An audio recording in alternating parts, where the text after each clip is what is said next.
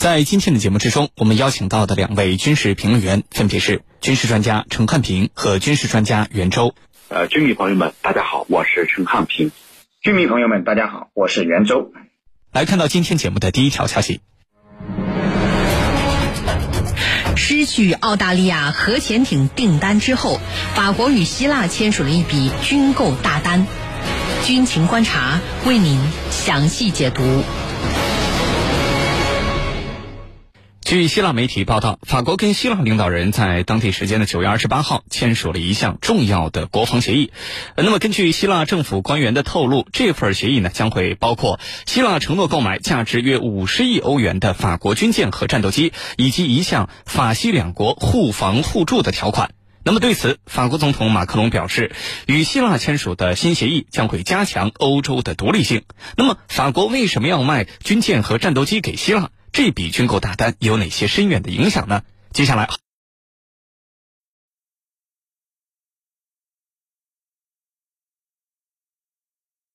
困境的影响当中，那么他为什么还要一口气采购这么多的军舰和战斗机呢？杨老师，请您为我们介绍一下。好的，希腊这次军购项目啊，的确有一些让外界感到意外。这么一个曾经深陷金融危机和经济困境中的希腊。怎么突然像有钱了一样买这么多武器呢？我觉得啊，主要的原因有三个方面。首先呢，就是呃，希腊的安全威胁还是比较紧迫的，呃，需要加强军队装备建设，以应对不时之需。我们都知道，近几年希腊和土耳其一直有着领海岛屿归属问题的纷争，双方甚至剑拔弩张，一度紧张对峙。那么这就使得希腊深感到土耳其对其安全构成的威胁。更重要的是呢。土耳其也是北约成员国，所以两国交战原则上讲属于北约的内战，是不符合北约集体安全机制的。希腊完全得靠自己和土耳其争斗，而土耳其在军事实力上实际上是在希腊之上的。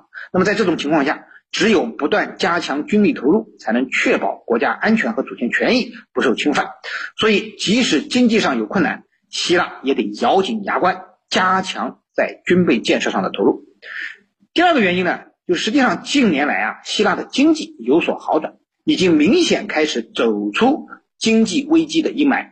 希腊的经济啊，已经连续出现了正增长，这在整个欧盟区的表现算非常好的了。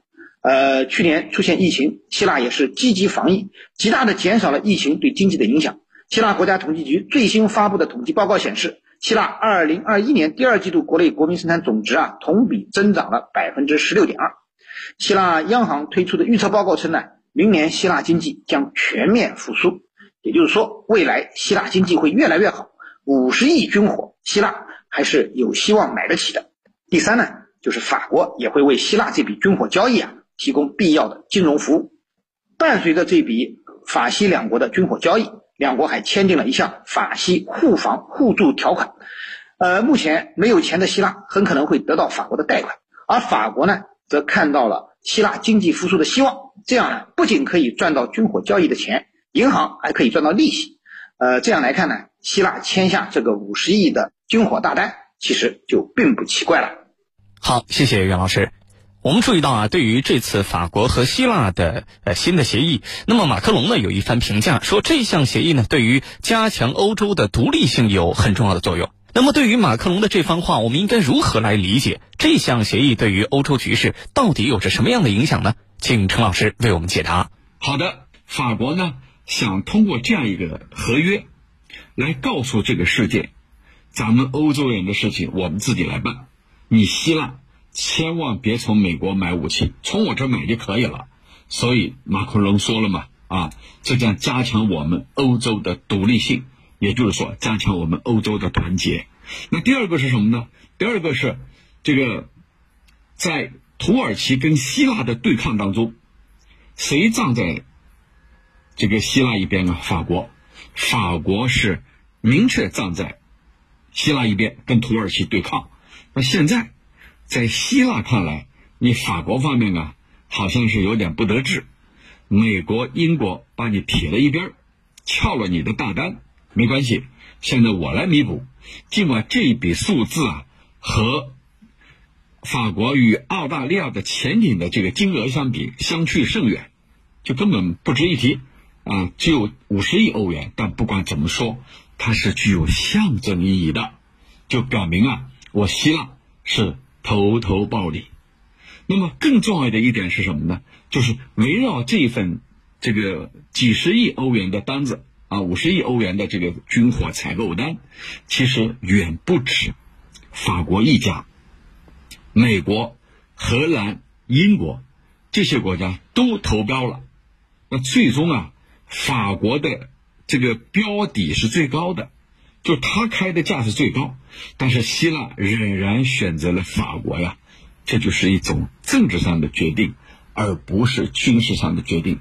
我这个大单没有给你美国，按理说你美国的军火、你的武器装备是世界上最好的，我必然要买你美国的武器装备。但是希腊没有买美国的，买了法国的。哼，马克龙啊，非常的感慨，他说：“哈，这就是要注重我们欧洲的独立性。其实说白了，就是欧洲我们自己要团结起来。”我们不要被别人撬我们的这个，不要被别人挖我们的墙角。我们在我们的版图之内，必须要携手合作，团结起来。就像希腊这样的，所以这份军火大单，更像是政治协约，而不是军事上的合约。那这一点对法国来说，既给了他一丝安慰，同时呢，也让他看到了。未来要加强欧洲内部的团结，加强欧洲的防务自主性建设，只有这样才能够抱团去应对外围的威胁，才能够在关键时刻确保自身的利益。这就是法国总统马克龙所说的。当然，对马克龙来说，很快要面临选举了，明年的年初啊就面临新的选举，对他来说必然要拿出点成绩来。这次签下大单，就意味着有新的合约，也意味着有新的就业机会。这对马克龙来说是政治上加分的事情。主持人，好，谢谢陈老师。我们看到啊，有媒体报道说，其实啊，美国、英国等等这些国家也参与了希腊海军要采购军舰的这个项目竞标，而且呢，美英的报价似乎比法国的报价还要低一些。但是最终希腊海军啊还是选择了法国，那么这个细节说明了什么呢？请袁老师为我们分析一下。好的，从公开的消息来看呢，参加此次希腊海军军舰项目竞标的有法国、美国、荷兰、英国等六个国家，其中法国提案的标价最高。法国之后呢，为了能够竞标成功啊，还提交了一份改进的报价单，但是报价仍然是最高的。不过希腊却意外的选择了报价最高的法国。那而并不是啊，报价相对较低的英美等国。那么从这件事上，我们至少可以看出以下几点：首先，这场军购案是以政治原则为竞标标准的，而不是以经济原则为标准。这一点已经非常明显了，就连希腊人自己都承认这是一项政治决定，而不是希腊海军的决定。竞标的结果表明了希腊在对待英法美各国的政治态度是不一样的。显然，希腊和法国的关系更密切。现实中其实也是如此。在希腊和土耳其的领海岛屿争端中，法国是坚定地站在了希腊一边，而英美呢则态度暧昧，这多少让希腊人很感失望。这次希腊否决英美报价更低的竞标方案，显然也是在对英美表达不满，而对法国投桃报李。其次呢，就是竞标的结果啊，也是希腊对于欧洲一体化态度的一种反应。购买法国的武器和法国加强双边军事合作关系，签订互防互助条款，对于推进欧洲一体化进程，呃，都是有帮助的。所以，希腊最终选择了法国，而不是英美，也代表希腊选择了欧洲，而不是美国主导下的北约。第三呢，就是希腊军队本身装备了大量的法国武器，所以选择法国武器也便于军队熟悉掌握新装备的进程，可以更好的为。装备形成战斗力啊，创造条件。主持人，好，谢谢袁老师。我们都知道啊，法国它是欧洲的领头羊。呃，这次我们说法国在美国还有澳大利亚那儿啊，确实这个核潜艇风波当中吃了一记大亏。那么它会不会因此痛定思痛啊，更好的来团结和经营欧洲呢？法国接下来可能会怎么做？请陈老师为我们分析一下。好的，对法国呃总统马克龙来说呀，他很年轻。啊，是一个少壮派，他一直在倡导啊欧洲防卫的自主性。那么在这一点呢，他的努力和德国方面是一拍即合的。他们认为，欧盟要推进一体化建设，应该在防务方面也要迈出步伐，而不仅仅是一个经济上的巨人，在整个防务体系方面也应该联系起来。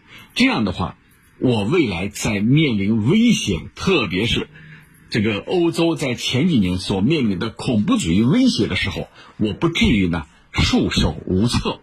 所以，马克龙也好，德国总理这个默克尔也好，他们是坚定的要推进这个欧洲防务自主的步伐的。当然，德国和法国在如何防卫自主方面，还是有微弱的区别的啊，还是有细微的区别的，他们还是不一样的。那对法国来说呢，就是要打造欧盟体系的自我防卫，就是要成立一支欧洲军部队。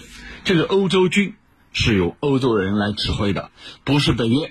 北约是由美国人来指挥、来操纵的。那现在啊，就是要成立我们欧洲人自己的部队，快速反应部队，在有紧急情况的背景之下，能够立即拉动啊。